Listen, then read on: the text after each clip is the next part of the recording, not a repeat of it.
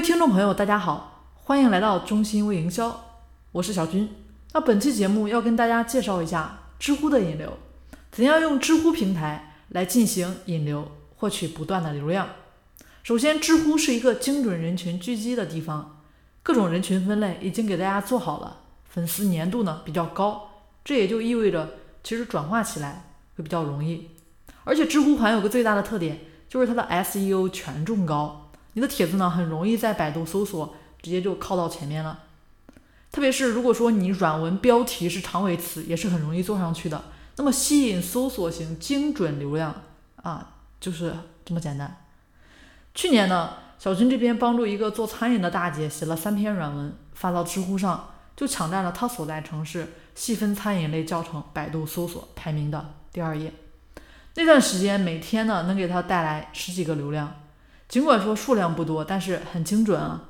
引流到他所在的 QQ 空间，然后空间里他再置顶两篇软文啊，就是销售他的一个餐饮流程。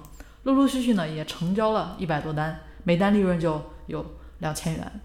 那具体怎么来通过知乎来引流？其实很简单啊，几个小技巧一说大家就懂了。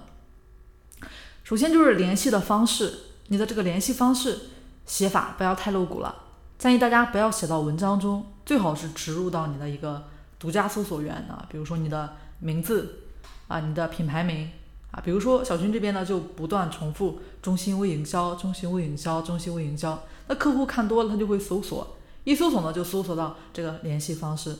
还有个惯用的用法，就是你可以在这个知乎的主页写上你的联系方式，QQ、微信啊，这样也可以。记住，最好不要在正文写联系方式啊。非常容易被删除。那第二点呢，在知乎进行引流需要注意的就是软文标题，最好要包括细分长尾词，特别是涉及到城市的产品长尾词，这样是非常容易做上去的。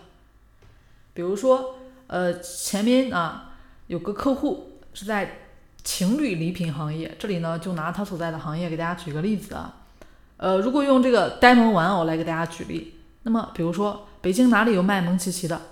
这样类似于模仿客户搜索提问的语气，就很容易操作。最后一点呢，怎样让自己的答案排到前面呢？有些热门的长尾关键词啊，或许知乎上已经有人做了。那怎么样让你的答案快速排到前面，让别人能看到？非常简单，花费不多，大家只需要上万能的某宝啊，然后直接购买知乎点赞就可以了，可以迅速把你的神帖呢就排到前面。